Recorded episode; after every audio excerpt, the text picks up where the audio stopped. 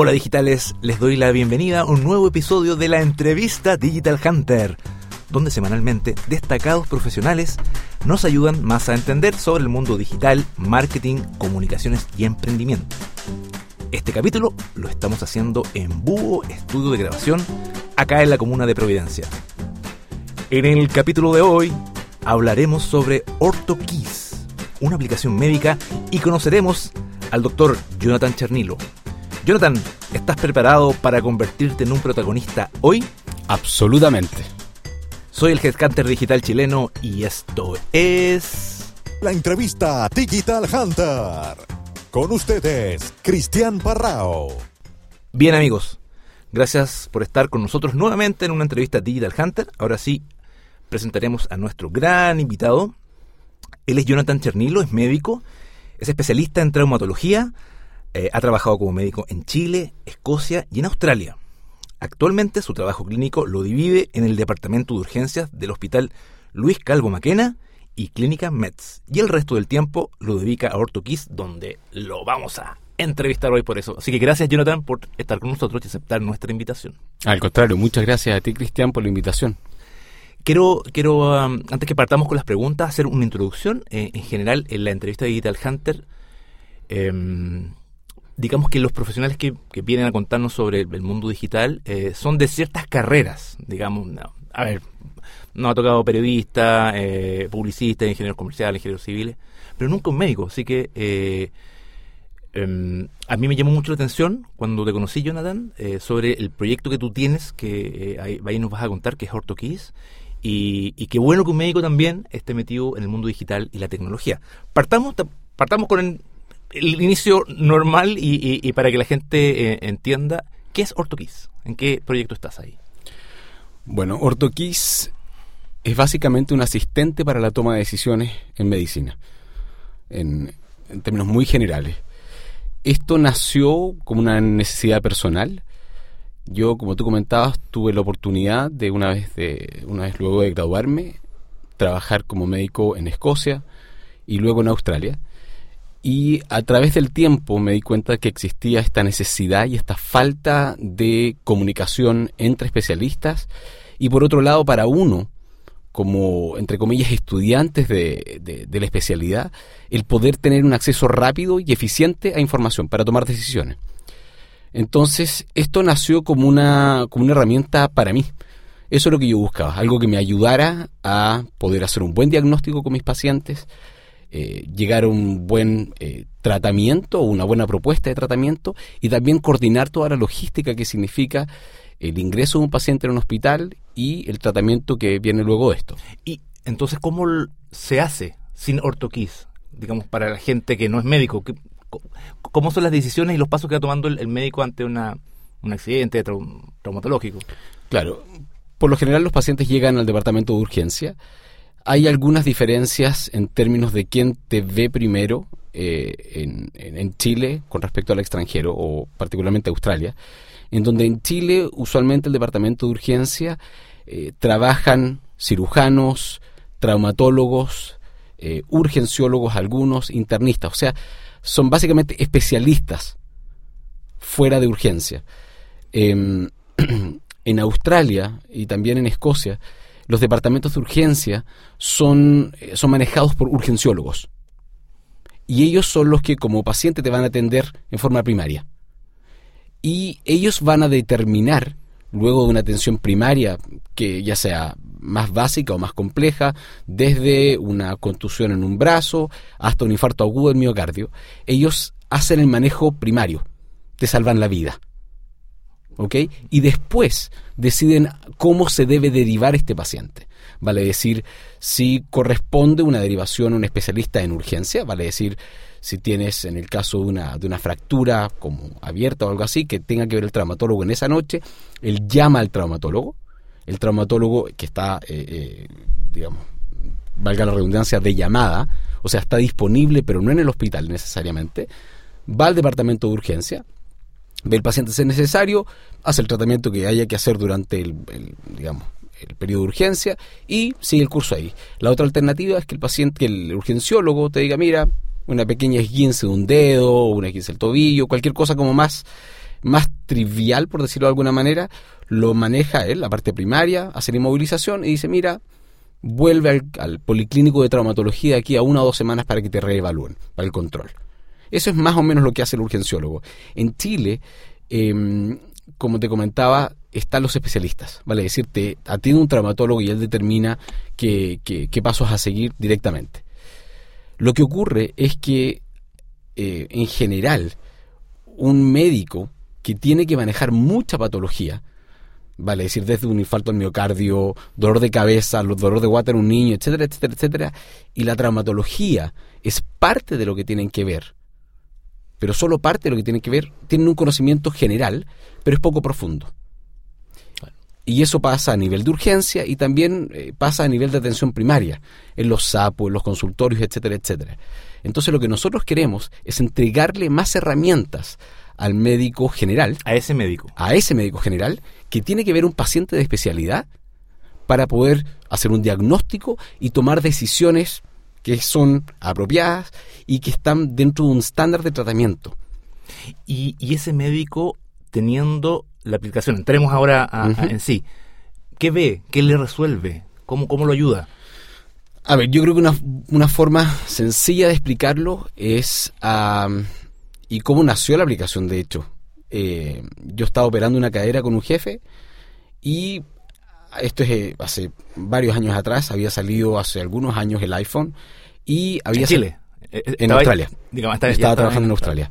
Vale. Y eh, había salido hace poco una aplicación que probablemente conocen que se llama Shazam. La música. La de música. Perfecto, claro. Tú pones el teléfono frente a una radio, una fuente de, de- de sonido de música, y te dice qué canción está sonando. Yo no sé cómo lo hace. Es, es- es- es increíble. Yo hasta el día de hoy creo que es una, una fantasía. Y, el, y el- el lograr transformar una onda sonora en información que un computador de alguna manera puede, puede transformar en información con la que puede trabajar, yo todavía creo que es, es una fantasía, es increíble. Y dijimos, bueno, ¿qué pasaría si pudiéramos hacer algo para la traumatología? O sea, una combinación entre Shazam y Wikipedia para la traumatología. Una ayuda para el diagnóstico, que eventualmente pueda llegar a ser eh, un asistente computacional para, para el diagnóstico, y esto que te lleve a buscar información acerca de ese diagnóstico para tratar de la mejor manera, bajo guías clínicas que están aprobadas, que son validadas. Esa es la idea. Y que, y que, a ver, me imagino que en el caso de la otro, trauma- traumatología, no, no sé si aplicará en las otras especialidades, Ujú.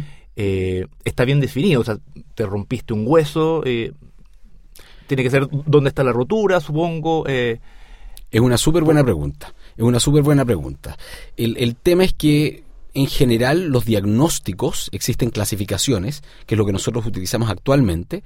Vale decir, tú pones una radiografía y sobrepones sistemas de clasificación, que son utilizados en todo el mundo, en traumatología, y que te permite hablar de un mismo lenguaje. O sea, si yo a un traumatólogo le digo, mira, tengo una fractura tipo Chatzker 2 de platillo tibial, a pesar de que para mucha gente no tenga ningún sentido, pues un traumatólogo entiende perfectamente lo que le estoy hablando. Sabe cómo se ve la fractura, sabe dónde está y sabe más o menos el tratamiento que esta fractura requiere. Por solamente decirle el, tipo de clasificación y el número al que corresponde. Entonces pues, utilizamos esas clasificaciones para poder hablar un mismo lenguaje.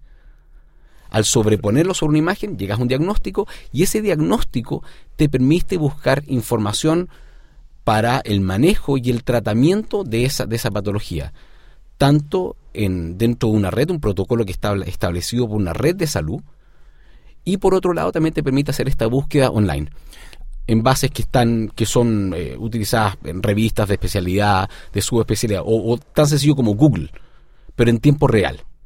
Ahora, aclaremos que esa imagen es una radiografía. Es una No radiografía. es una foto del brazo.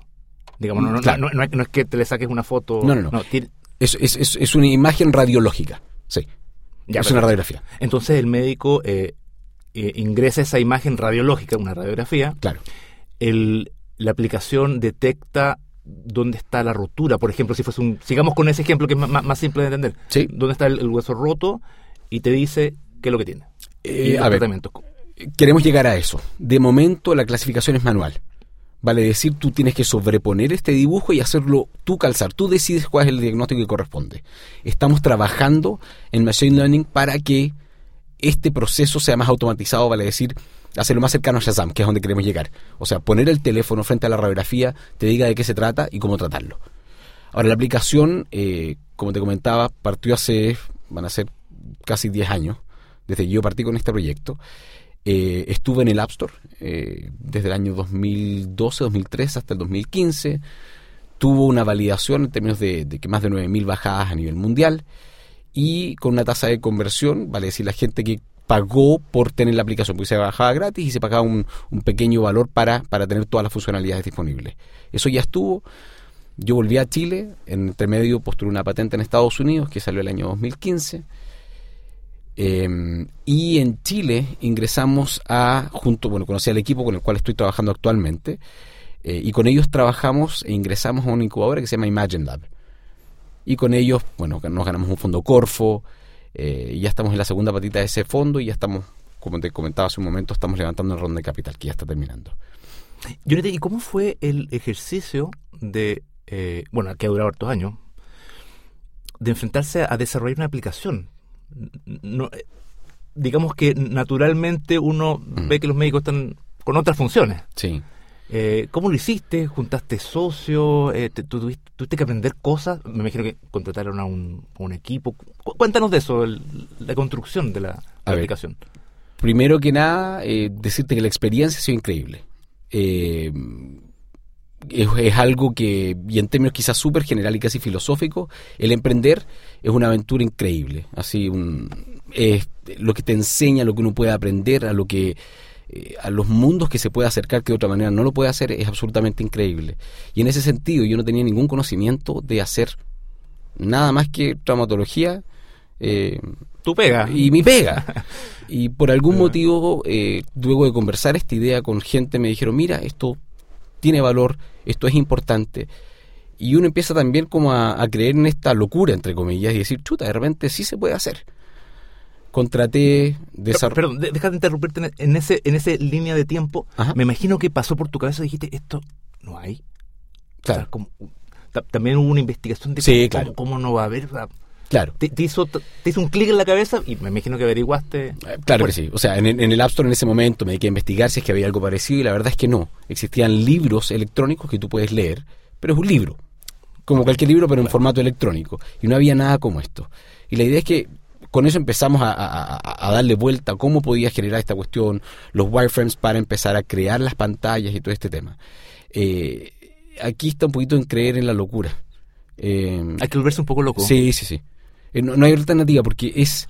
Eh, y, a pesar de que suena súper como romántico y todo esto, es real, porque hay que... Eh, a veces tú empiezas a hacer cosas que no necesariamente tienen que ver con una lógica súper racional, sino que tiene que ver con que tú sabes que esto es lo correcto, que está en el camino correcto, porque tenías obviamente validaciones, pero también porque hay algo dentro de ti que te dice que este es el camino correcto, que esto es lo que... Hay una voz.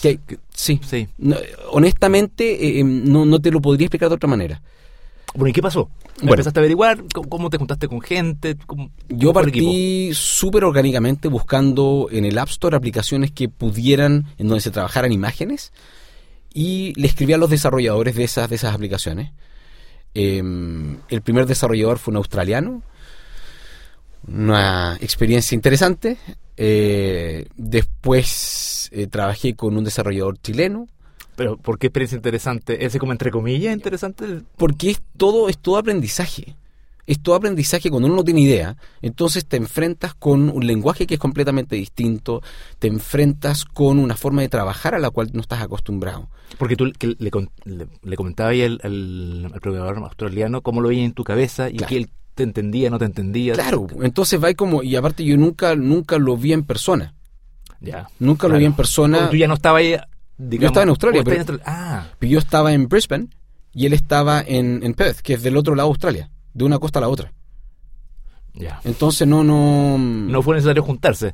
A, puro mail, a puro video. Puro, mail, puro video, puro mail, exactamente. Ya. Entonces, eh, una experiencia súper buena, se aprende N, pero es, es Mm, consumen muchos recursos eh, en términos temporales, eh, es harto trabajo. El tema es que, bueno, con el australiano avanzamos una parte, después terminé de trabajar con un australiano, después con un chileno, también avanzamos bastante. eh, y después eh, la aplicación al final la terminó un indio, que también fueron todos contratados eh, básicamente por, por, o por, por, ah, ¿cómo se llama? Por recomendación o porque los encontraba por el App Store y que este me dijo que este era bueno, etcétera, etcétera. Y con el indio terminamos la aplicación que al final se publicó en el App Store. Como te comenté, que nos fue bastante bien y todo. Y en el proceso, eh, bueno, ir aprendiendo, ir ganando feedback de los usuarios también, para ver cómo empezar a mejorar las cosas. Pero como, como yo contrataba servicios, también dificulta un poco el asunto, porque, y ahí está el- el- lo interesante de la mezcla de, de diferentes disciplinas, en donde yo como traumatólogo hay muchas cosas que para mí son obvias. Ya. Porque Pero- eh, como chuta, como no sabe cuál es la tibia y cuál es el peroné y cómo está la fractura y cómo es como entonces uno tiene que como como como aprender a cómo, cómo poder comunicarse de la mejor manera, de la forma más efectiva. E- e- En ese, en ese ejemplo de Tibi Peroné, te- que te parecía tan normal y que te, te encontrabas que hay gente que no tenía idea, digamos, los que trabajaron contigo, los programadores, que Claro, estaban y- fuera de, de esa, Claro. de ese lenguaje. Claro, claro, que para uno es súper obvio, porque es lo que tú ves todos los días. Entonces, uno se le olvida que, que- que tú estás en una en una islita, en una burbuja dentro de la... en- en la medicina es una burbuja, el lenguaje que uno, que uno, que uno maneja entre, entre médicos. Y por otro lado, eh, y, y con la mejor... eh, eh, de, de la manera más eh, cariñosa, yo siento que los desarrolladores, en general los ingenieros, son como niños. Son como un niño de cuatro años que es súper, súper, súper concreto. Súper concreto. Entonces lo que para ti es súper obvio y que es como, esto debería ser, sí, pero esto es, esta flecha es con esta punta para acá. Y tú dices, Sí, sí. por, bueno, Eh, vemos. entonces, entonces son súper concretos. Necesitaba, entonces hizo un, implicó un esfuerzo en ti Sí. de ajustar el lenguaje correctamente, no equivocarte. Exactamente, exactamente. Y fue mucho, mucho, mucho de, de prueba y error. Mucho prueba y error. Lo que, de nuevo, fue un, un aprendizaje súper grande, pero hizo que el asunto fuera muy lento, eh, costara que salieran las cosas, repetir el trabajo dos, tres veces. eh, de nuevo, es una muy buena experiencia, pero estoy feliz de que haya pasado. Y, Sí. y tienes socio, ¿cómo, cómo es atrás? ¿Cómo es el proyecto? Cuéntanos como el backstage del, del proyecto. Claro.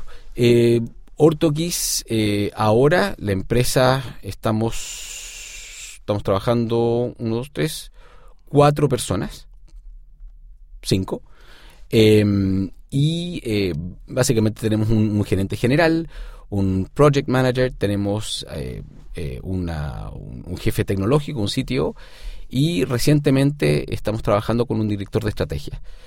Eh, aparte, obviamente, tenemos un equipo de advisors que nos, que nos ayuda bastante y que nos va orientando un poquitito de los caminos que, que seguir con la experiencia que tienen.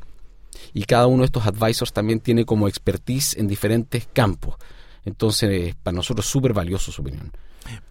Por lo tanto, no solo te has relacionado en esta historia que nos contaste con desarrolladores, ahora te empezaste a meter al mundo del marketing digital, me imagino, de la estrategia, nuevas puertas se abren. Absolutamente, absolutamente. ¿Cómo ha sido esa experiencia? ha sido súper interesante. Eh, honestamente, y, y, y de nuevo, dentro del campo de la- del, emprendimiento, creo que es un regalo. Es, un, es la oportunidad de conocer gente que está en mundos que son completamente distintos a los que uno vive. Entonces tienes la oportunidad de acercarte a gente como, como tú. Gente eh, que, está, que está metida en marketing, gente que, que son desarrolladores, ingenieros, eh, gente de, de las artes, y que tú dices no tiene absolutamente nada que ver con esto, pero tú dices la visión de cada uno y, y las diferentes eh, de repente visiones que son súper opuestas, o más que opuestas, son, son, son fuera del ámbito que uno maneja, son muy interesantes y creo que honestamente le agregan mucho valor a, un proyecto así, porque te permiten tener una visión que es mucho más global y te permite de, de alguna manera pensar fuera de la caja, no porque uno esté fuera de la caja, sino porque toda esta gente está, vive fuera, entonces te obliga a ponerte en un espacio que no es el que te mueves normalmente y te hace crecer muchísimo, es muy bueno. Jonathan, y esto, ¿existe la posibilidad que OrtoKeys pueda ser eh, utilizado por no médicos, digamos? Padres que sus hijos se les rompen la muñeca o, y, que queramos ver, o, o no todavía, o, o no está pensado para eso, definitivamente está cerrado. A ver, la verdad, eh, como te comenté un poquitito más eh, eh, centralmente, nosotros tenemos una patente en Estados Unidos. Y, esa patente en Estados Unidos de partida nos permite hacer este mismo modelo de traumatología, nos permite hacerlo para cualquier imagen médica que podamos poner en la pantalla de un computador. Vale decir, eh, actualmente traumatología es nuestro punto de partida, porque yo soy traumatólogo y parece el paso más lógico, pero también puede ser, por ejemplo, un electrocardiograma, que también es una imagen médica y bajo el mismo proceso no puede llegar al mismo resultado, bueno, al mismo resultado, sino que al, al tratamiento apropiado, en el caso de una fotografía, en el caso de la piel, eh, o en el caso del fondo de ojo, etcétera, etcétera, etcétera. Por lo tanto, de partida, traumatología es el punto de partida, pero la idea es ir creciendo a otras especialidades en las cuales el diagnóstico por imágenes es relevante. Y dentro del mismo contexto, también te permite crecer a, eh, a, digamos, a personajes dentro del camino del paciente, que, eh, que, que, pueden ir necesitando diferentes, diferentes herramientas, como puede ser el paciente mismo, como también puede ser un kinesiólogo, como puede ser una enfermera, etcétera, etcétera, etcétera. Todas las personas que tienen que ver o que están involucradas dentro del viaje del paciente. ¿Cómo ha sido eh, la... o qué te, qué te, han contado sobre los resultados, los médicos que lo han usado? Uh -huh. Y que me imagino que partiste con algunos conocidos y se empezó a, a, masificar y a gente que ya no te conocía tenía la aplicación. ¿Cómo ha sido el feedback? ¿Qué te han contado? A ver, la aplicación cuando estuvo en el App Store fue un, en, dentro de un modelo B2C, vale decir, una eh, venta prácticamente directamente al usuario, que era mm, mayoritariamente estudiantes de medicina, eh, traumatólogos, radiólogos, kinesiólogos, etcétera, etcétera. Su feedback fue bastante bueno en términos de la usabilidad de la aplicación. Habían varias cosas que mejorar y aprendimos de, de, de esos errores. Eh, cuando yo llegué a Chile, me asocié con el, con el, equipo con el que estoy y partimos con Imagine Lab, nos dimos cuenta que el valor de la aplicación, más que en el médico eh, único, su mayor valor estaba en la red. Vale decir, en una red completa en donde este médico general tiene que tomar una decisión y derivar este paciente a otro lugar y disponer de recursos de un centro hospitalario, de un centro de salud a otro. Y en ese sentido, eso estamos partiendo con los pilotos desde aquí a poco para probar la, la, la y eh, usabilidad de, de, dentro de ese contexto, del contexto de la red de salud. Entonces, queremos eh, probar objetivamente y, y, de, una, de una manera medible los resultados que obtenemos dentro de una red. Y eso, en ese sentido, ese feedback es el que estamos buscando ahora. Y, y, y en, en, otros mercados, en otros países, digamos. Sí, claro. El, el, el paso ¿También? lógico, el paso lógico es eh, posible. está en español, me imagino. O no, o, o la aplicación está mayoritariamente en inglés. Ya. Eh, estamos partiendo en Chile. Tenemos eh, dentro de nuestro roadmap está crecer dentro de Latinoamérica y Estados Unidos es una opción bastante lógica porque la patente está basada en Estados Unidos y por lo tanto nos permite crecer más libremente, la tecnología está ya bastante más desarrollada y la verdad es que el hecho de que los sistemas de salud estén de alguna manera más estandarizados permiten que la aplicación pueda ser utilizada en un contexto que ya está como, como cimentado. Aquí en Chile significa de alguna manera como eh, modificar muchas cosas. Eh, pero también es una experiencia muy interesante. Pero, pero nuestra, obviamente nuestra intención es crecer eh, dentro de Latinoamérica y Estados Unidos y Australia. Jonathan, te quiero eh, sacar de, del tema OrtoKeys. cuando, cuando empezamos a averiguar de, de ti, uh -huh. nos dijeron nuestros investigadores. por eso te, te digo, te, por eso te advierto, te quiero sacar de. Uh -huh. Vamos a hablar de Jonathan. Nos, nos dijeron algo que yo dije, tengo que preguntárselo. Uh -huh. Dicen que fuiste niño actor. ¿Es real? Eh, eh, eh, sí. Claro. A ver, a ver es que, ¿no puedes contar de eso? A ver, eh, sí. yo cuando chico, en el colegio, tuve la oportunidad de participar en, uh, en el jurado del clan infantil. Ya, eh, Sábado Gigante. Un Sábado Gigante, se llamaba una, un, un, segmento que se llamaba el jurado del clan. Entonces un niño mandaba una carta con un problema y nosotros un jurado de gente eh, determinaba con la mejor respuesta y cómo le dábamos consejos, etcétera, etcétera. Y por algún motivo me fui quedando, trabajé un tiempo más en, en, en Sábado Gigante, trabajando, bueno, con, con 8 años, hasta como los 11 años estuve en, en Sábado Gigante. Después trabajé en una teleserie que se llamaba La Invitación. Ya. También experiencia súper entretenida. Súper Espérame, antes, antes de la invitación, lo de Sábado Gigante era, yo me acuerdo de ver una sección que se llama Jugando al papá y la mamá. Claro. Jugando al Al papá, papá y a la mamá. Claro, ya, era ya, el- ya. Tú eres uno de ellos. De- Sí, lo hice por un, por un tiempo cortito. La verdad es que había como un, como un grupo de niños que lo hacían en forma súper regular y yo pasé por el, por el plan infantil con estos sketches de actuación como quizás un par de meses. Pero y rápidamente me, me metí en la, en la teleserie. que Actuaste en una teleserie. Claro. De niño, supongo. Tení, De niño, yo era- como de 10 años. Claro, yo era el hijo un- de un médico. El- Entonces, en un hotel, una cuestión bien entretenida. La verdad, de nuevo, la experiencia súper entretenida. Súper Te han tocado entretenida. hartas cosas. ¿eh? He tenido mucha suerte. He tenido mucha suerte, sí. Excelente. Jonathan, te queremos agradecer. Palabras finales. ¿Quieres cerrar con algo? Em, del emprendimiento, honestamente, eh, la filosofía del emprendimiento creo que es algo que todo el mundo debiera hacer. Creo que es un camino, una experiencia, una forma de vida que es el camino, honestamente, el camino es súper interesante. Ojalá, claro, todo funcione y sea maravilloso y cambiemos el mundo, pero el camino para llegar, ojalá a eso, es tremendamente interesante y uno crece muchísimo. Absolutamente recomendable para todo el mundo. Eh, Excelente. Ahora sí nos despedimos. Gracias, Jonathan. Y amigos de la entrevista Digital Hunter, será hasta la siguiente. Nos vemos.